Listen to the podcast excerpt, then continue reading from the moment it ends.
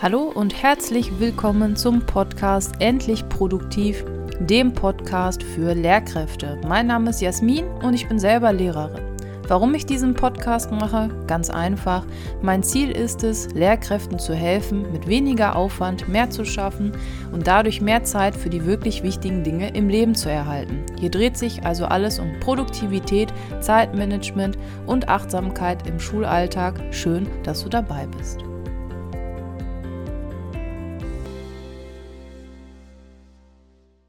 Hallo und herzlich willkommen zu einer Podcast-Folge beziehungsweise zu einer Videoaufnahme.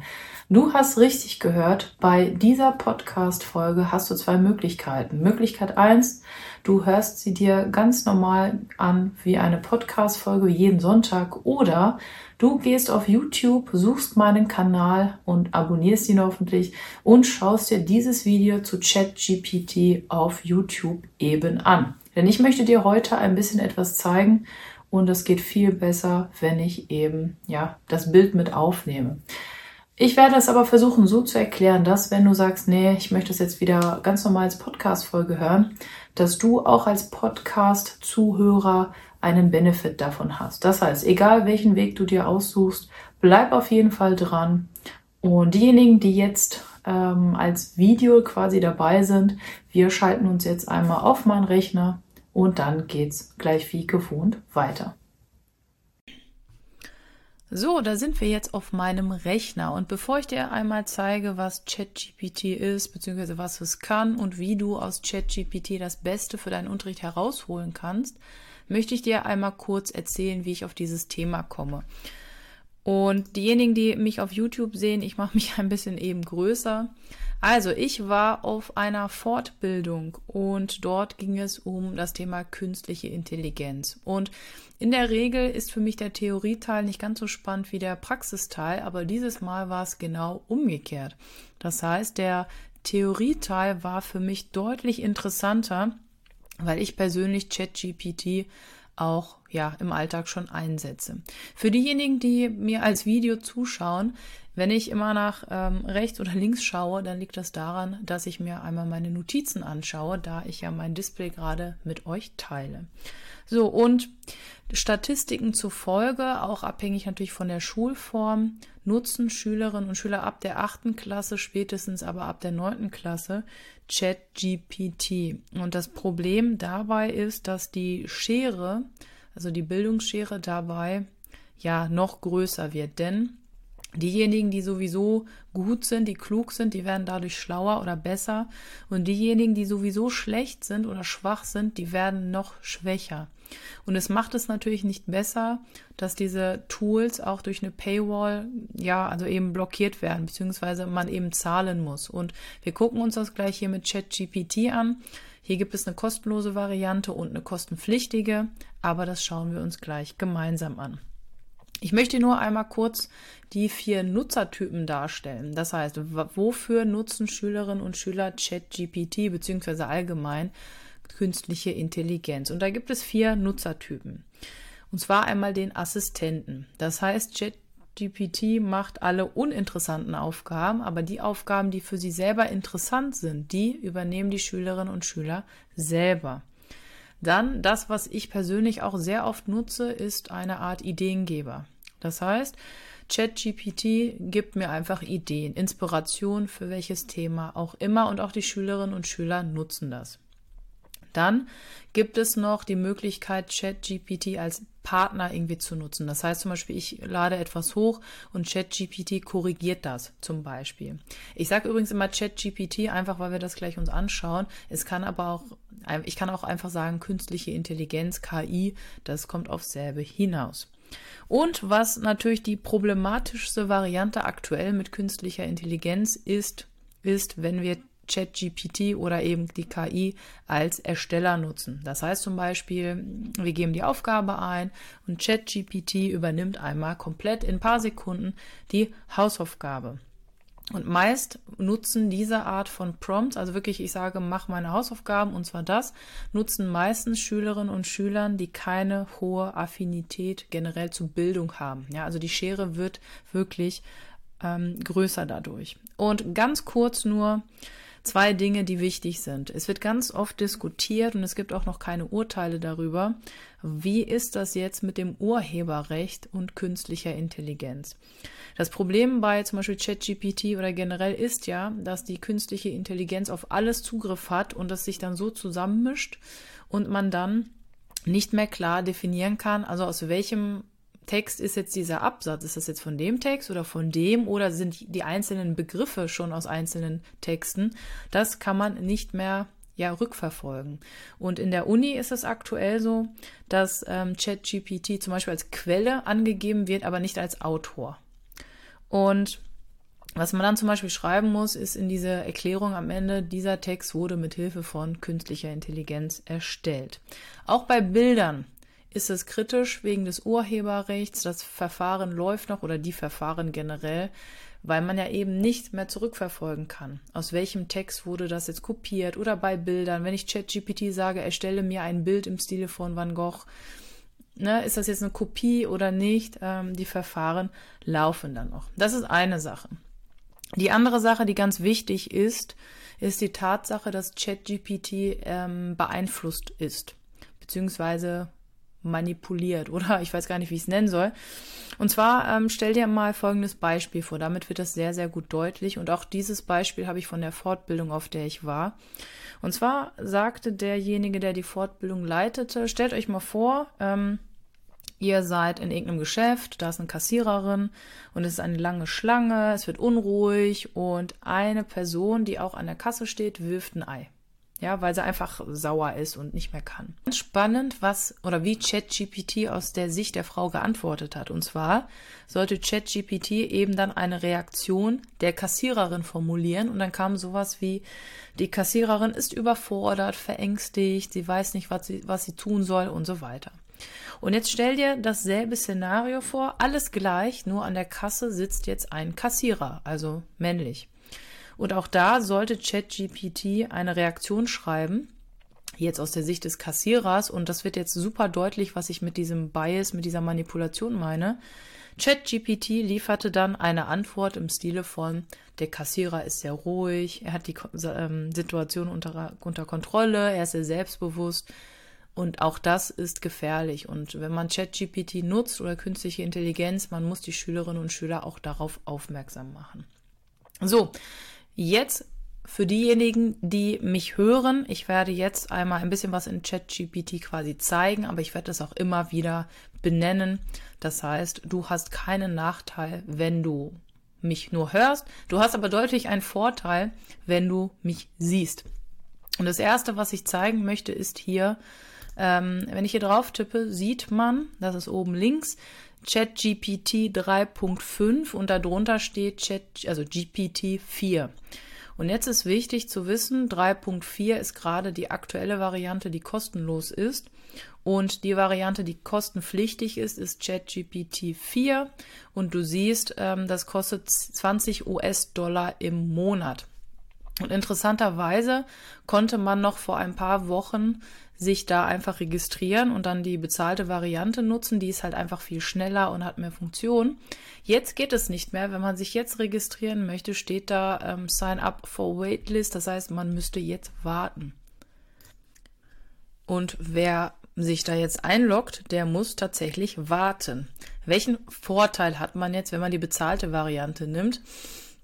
Naja, man kriegt das aktuell schnellste und beste Modell quasi. Man kann zum Beispiel DALL-E nutzen oder ja, je nachdem, wie man es betonen möchte und kann damit zum Beispiel auch Bilder generieren lassen und, und, und. Mir reicht die, der, die kostenlose Variante, das heißt, ich mache mich mal ein bisschen kleiner übrigens. Die kostenlose Variante reicht für mich, weil ich einfach Bilder gar nicht gerade brauche. Und ähm, genau, so das ist das eine.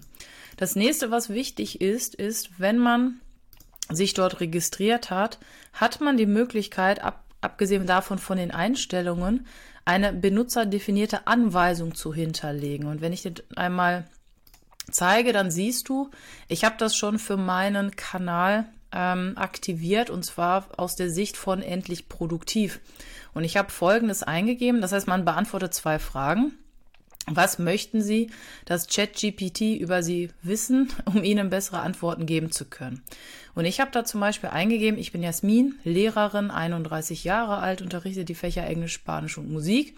Ich habe einen Podcast mit dem Namen Endlich Produktiv, der Podcast für Lehrkräfte, einen Newsletter und einen passenden YouTube-Kanal samt Instagram-Account. Ich möchte gerne mit dem Podcast und allen anderen Social-Media-Kanälen anderen Lehrkräften helfen, produktiver zu werden und ein besseres Leben als Lehrkraft zu führen. Man bekommt hier rechts aber auch Denkanstöße. Das heißt, man könnte jetzt noch beantworten, wo wohne ich, was mache ich beruflich, das habe ich ja, was sind meine Hobbys und so weiter. Und hier unten kann man jetzt ChatGPT ja äh, ein Format geben, Stil. Wie soll ChatGPT antworten? Ich habe jetzt zum Beispiel ähm, Nachrichten von mir genommen, habe sie bei ChatGPT reingetan und habe dann ChatGPT gesagt, ähm, dass es analysieren soll, wie ich schreibe. Und das ist dann das, was bei rausgekommen ist. Das heißt, ich habe ChatGPT benutzt, um ChatGPT zu modifizieren. Und dann kommt sowas raus wie, mein Schreibstil ist persönlich und motivierend. Ich nutze auch Emojis, um eine freundliche und zugängliche Atmosphäre zu schaffen, bla bla bla. Ich beginne meine Texte immer mit Hallo Leute und beginne sie immer mit Deine Jasmin von Endlich Produktiv. Ich duze meine Community. Je nachdem, ich kann das jetzt hier auch ausstellen, je nachdem, ob ich jetzt aus der Sicht von Endlich Produktiv Jasmin agieren möchte oder als Lehrkraft, kann ich das immer wieder tauschen, aktualisieren oder auch für neue Chats einfach deaktivieren. Und das machen wir jetzt. Wir deaktivieren das. Das geht auch ganz einfach, weil ich dir ähm, zeigen möchte, wie du jetzt ChatGPT nutzen kannst. Also, und wenn du ChatGPT öffnest, du hast dich registriert, dann sieht das halt so aus. Es ist eine weiße Fläche. Und hier unten kannst du deine Nachricht geben. Und jetzt ist wichtig, dass hier unten steht, ChatGPT can make mistakes. Und das ist tatsächlich, es gibt zig Beispiele. ChatGPT kann halt auch Fehler machen. Und es gibt ein berühmtes Beispiel, vielleicht kennst du das.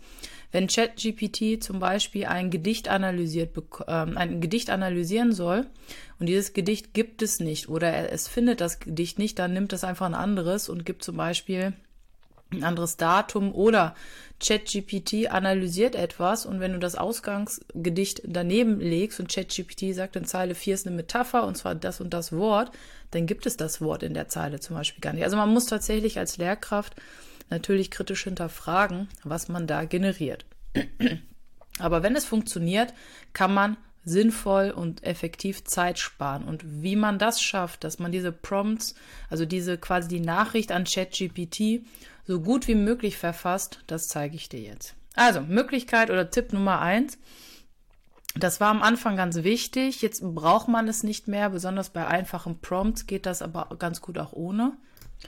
Und zwar geht das wie folgt. Du machst am Anfang so drei Hashtags oder so drei Anführungsstriche oben. So, und warum sollte man das nutzen? Am Anfang war es noch schwieriger, jetzt ist es wie gesagt bei einfachen Prompts, also das, was man eingibt, nennt man Prompt, ähm, ist das für ChatGPT einfacher. Der erste Tipp ist aber, Inhalte und Anweisungen klar zu trennen. Das heißt, wenn ich jetzt sagen würde, generiere mir anhand des Textes ähm, zehn Beispielfragen oder zehn Fragen wahr oder falsch. Und dann gibt man den Referenztext dahinter. Dann war es für ChatGPT am Anfang nicht so ersichtlich, was ist jetzt die Aufgabe und was ist jetzt das Referenzmaterial. Das heißt, du gibst dir ähm, die Anweisung, mache das und dann nutzt du einfach diese ja, Hashtags oder einfach Anführungsstriche oben, gibst dann das Referenzmaterial dazu, also den Inhalt und machst dann am Ende wieder die drei Zeichen, die du genommen hast und dann kann ChatGPT das besser zuordnen. Dann kommt das Wichtigste und ich habe das schon mal vorbereitet, damit ich das jetzt nicht tippen muss. Und zwar ist wichtig, dass du so spezifisch wie möglich bist. Je spezifischer du bist, umso besser sind die Ergebnisse von ChatGPT. Und das gehen wir jetzt gemeinsam durch. Als erstes, du erinnerst dich, wir haben ja die benutzerdefinierten Anweisungen ausgeschaltet, ist wichtig, dass du ChatGPT eine Rolle gibst. Also wer ist ChatGPT gerade? Und ich will ja was für einen Englischunterricht generieren. Das heißt, ich habe jetzt geschrieben, du bist eine Lehrperson mit dem Fach Englisch. Okay? Schritt eins: Rolle definieren. Dann Schritt zwei, formuliere die Aufgabe. Und das habe ich hier getan. Schreibe einen informierenden Text zum Thema Shakespeare in der Schule. Sollte man Shakespeare weiterhin in der Schule lesen oder nicht? Dann ist der nächste Schritt, dass man den Kontext angibt. Das heißt also, klar, man muss jetzt ein bisschen Zeit investieren, aber die Zeit kriegt man locker wieder raus, weil ChatGPT wirklich gute Antworten liefert. so, das heißt, du gibst jetzt den, ähm, den Kontext an. Und zwar hier habe ich dann eingegeben, ich werde den Text für die Unterrichtseinheit für, zu Shakespeare für Jugendliche im Alter von 16 Jahren nutzen. Hier übrigens ein Tipp im Tipp.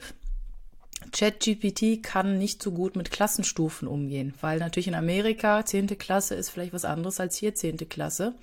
Es ist viel besser, wenn du sagst, wie alt die Schülerinnen und Schüler sind. Und ich nehme dann immer, die Jugendlichen sind so und so, ja, so und so viele Jahre alt. Also ganz wichtig, nochmal das Alter anzugeben und nicht zu sagen Schüler der 10. Klasse. So, dann habe ich noch ein bisschen Kontext angegeben. Das heißt zum Beispiel, die Jugendlichen kennen bereits Shakespeare, sein Leben und seine Werke. Der Text soll das Englischniveau B2 nicht übersteigen. Der Text dient als Grundlage zur Meinungsbildung der Schülerinnen und Schüler, ob Shakespeare weiterhin relevant ist heutzutage oder nicht.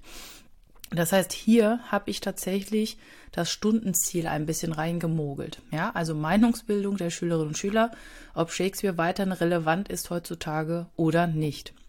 Und jetzt kannst du nochmal den Inhalt genauer ja, beschreiben, indem du du kannst natürlich Inhalt hinschreiben oder Thema Doppelpunkt und dann kannst du nochmal zum Beispiel ähm, Stichpunkte vorgeben quasi so eine Art ja, ähm, Checkliste oder in welcher Reihenfolge das sein soll, wie eine Inhaltsangabe beziehungsweise ein Inhaltsverzeichnis.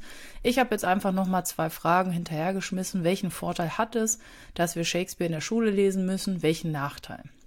So, und dann ist wichtig, dass wir ChatGPT auch sagen, was jetzt dabei rauskommen soll. Ich hatte ja oben bereits gesagt, einen informierenden Text schreiben und hier unten habe ich das jetzt aber nochmal spezifiziert. Das heißt, erstelle den informierenden Text so, dass er in Abschnitte unterteilt ist und jeder Abschnitt eine Überschrift hat. Der Text soll eine Länge von 1500 bis 2000 Wörtern aufweisen. Der Text sollte in ganzen Sätzen in der englischen Sprache formuliert sein. Der Stil sollte sachlich und verständlich sein. So, und wenn man das dann eingibt, das ist, man muss halt ein bisschen natürlich vorher nachdenken, aber je mehr, das heißt, je mehr Infos man eben gibt, umso besser wird das, was rauskommt. Und dann braucht ChatGPT wirklich nur ein paar Sekunden und dann kommt das hierbei raus. Das heißt, hier sind wirklich Überschriften generiert worden mit Emojis, weil ich das ja in meinen ähm, benutzerdefinierten Einstellungen noch hatte. Deswegen hat ChatGPT ähm, da jetzt noch die Emojis hinzugepackt. Ich hatte das erst generiert und dann das ausgestellt. Und du siehst, es ist ein brauchbarer Text geworden. Was auch hilft, ist, wenn man ChatGPT Beispiele gibt. Ja, also zum Beispiel, dass man schreibt, ähm, Erstelle, und das habe ich hier bereits getan, erstelle 10 wahr Falschaussagen zu dem Text auf Englisch für dieselbe Zielgruppe wie eben. Das heißt, man kann auch Bezug auf etwas nehmen. Ähm, in dem, weil ich geschrieben habe, den du eben über Shakespeare generiert hast, nummeriere sie und gib in Klammern an, ob die Aussage richtig oder falsch ist. Was ich jetzt noch hätte machen können, ist zum Beispiel zu schreiben, nutze dabei folgendes Format und dann einfach ein Beispiel zu geben. Das habe ich jetzt nicht gemacht, weil in der Regel solche Anfragen gut laufen. Und du siehst, ChatGPT hat mit zehn Fragen bzw. war Falschaussagen generiert auf Englisch und hat mir in Klammern geschrieben, ob die Antwort falsch oder richtig ist. Ich hätte jetzt sogar noch schreiben können, ähm, gib in Klammern an, ob die Aussage richtig oder falsch ist und gib, wenn sie falsch ist, mir die richtige Antwort noch dazu. Das wäre auch kein Problem gewesen. Dann ein weiterer Tipp. Ich meine damit, dass du positive Prompts generierst. Das heißt, dass du nicht schreibst, mache es nicht zu schwierig oder nutze keine Fachbegriffe, sondern dass du es andersrum formulierst. Zum Beispiel nutze eine einfache Sprache oder nutze eine einfache englische Sprache, die von Schülerinnen und Schülern im Alter von äh, 16 Jahren verstanden wird.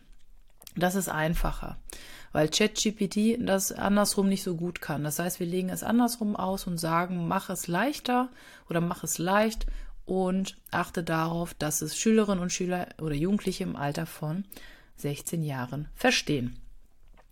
Mir ist wichtig, also künstliche Intelligenz, ChatGPT, KI, AI, was auch immer, AI, KI, ähm, künstliche Intelligenz ersetzt Fachwissen, ersetzt die Möglichkeit, wie ich Fachwissen aneinanderreihe. Es ist wie eine riesengroße ja, Suchmaschine, die mir Inhalte generiert. Ich kann dadurch sehr viel Zeit sparen und ich finde, Wissen wird dadurch ersetzbar, aber was nicht ersetzbar ist, ist der Mensch an sich. Also ich bin so, wie ich bin, du bist so, wie du bist und der soziale Austausch wird dadurch immer wichtiger. Also die Erfahrungen, ChatGPT kann dir einen vom Pferd erzählen, aber du kannst, also du kannst von Mensch zu Mensch viel besser Erfahrungen austauschen und darüber reden.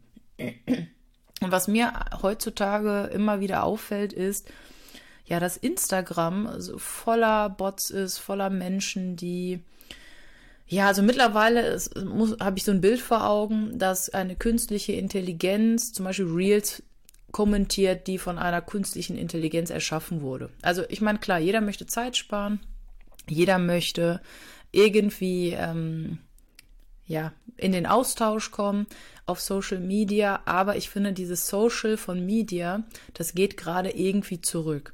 Und deswegen habe ich mir etwas vorgenommen. Mir ist der Austausch zu euch super wichtig und auch bei diesem Podcast, ich kriege zwar Antworten zurück, aber ich denke, dass die Antworten oder die Reaktionen oder Fragen deutlich höher wären, wenn es nicht so anstrengend wäre, mir eine E-Mail zu schreiben, bla bla bla und so weiter.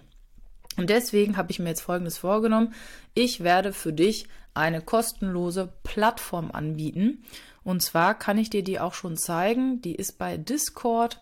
Und diejenigen, die jetzt bei YouTube sind, ich zeige euch ganz kurz, wie es aussieht. Und zwar wirst du da eine Community vorfinden. Und zwar sieht das wie folgt aus. Ähm, ich möchte hier viel mehr also ich möchte zwar auf der einen Seite mein Wissen weiterhin mit dir teilen, aber auf der anderen Seite möchte ich, dass wir in den Austausch kommen, dass wir darüber reden, dass wir von unseren gemeinsamen Erfahrungen profitieren und dass wir gemeinsam als Community, als Team besser mit unserem Selbstmanagement werden. Und das ist mein Ziel. Ich kann mir vorstellen, dass ich langsam aber sicher immer weniger auf Instagram poste und viel mehr diese Community fokussiere. Und ich habe das schon eingerichtet. Ähm, es gibt drei Bereiche und du wirst auch hier sehen, beziehungsweise die, die nur hören, es gibt einen Bereich Community, da kann man sich austauschen über Produktivität, Digitalisierung, Zeitmanagement, Unterrichtsplanung und so weiter. Das ist gerade so die erste Idee. Aber wenn du vorab schon einen Zugang möchtest, dann kann ich dich hier schon zu einladen. Du hast Du musst nur Folgendes tun. Schreib mir bei Instagram eine DM oder schick mir eine E-Mail und ich schicke dir den Link und dann können wir uns schon mal gemeinsam das anschauen. Mein Ziel ist es, dass du hier eine Möglichkeit hast, dich auszutauschen mit wirklichen Menschen, die sich auch austauschen wollen. Ich muss hier nicht 800 Leute haben wie auf Instagram, aber wenn ich 100 Menschen habe und das sind echte Menschen, die echte Erfahrungen teilen, die sich gegenseitig helfen, dass wir zu besseren Lehrkräften werden und mehr Zeit für andere Dinge haben und trotzdem unter unser Unterricht super ist, dann schick mir wirklich eine Nachricht. Ich lade dich herzlich schon mal gerne ein und die anderen kommen einfach nach und nach. Also offiziell ist es noch nicht live. Ich ähm, arbeite hier noch ein bisschen dran, aber wenn du schon mal reinschauen möchtest, schick mir gerne eine Nachricht oder eine E-Mail an hallo@endlich-produktiv.de.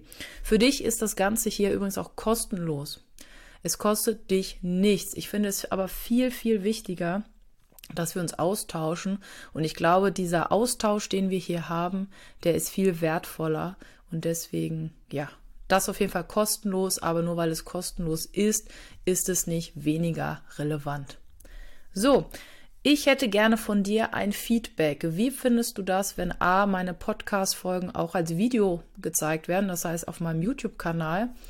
Und welche Inhalte möchtest du gerne? Und auch das wird in meinem Discord-Server unter dem Reiter Podcast, auch da werde ich Inhalte posten. Es wird mehr noch unterfüttert gehen, weil Podcast ist ja so ein Medium, ich spreche, ihr hört es an und jeder so für sich. Ne? Ähm, deswegen, wenn du Bock hast, ich möchte eine richtig coole Community erstellen, wenn du Lust hast, in den Austausch zu kommen, schreib mir gerne eine Nachricht. So, jetzt habe ich genug geredet und freue mich, wenn wir uns nächsten Sonntag wieder hören und oder sehen. Bis dahin, mach's gut. Ich glaube, meine Stimme versagt gleich. Mach's gut und hab eine grandiose Woche.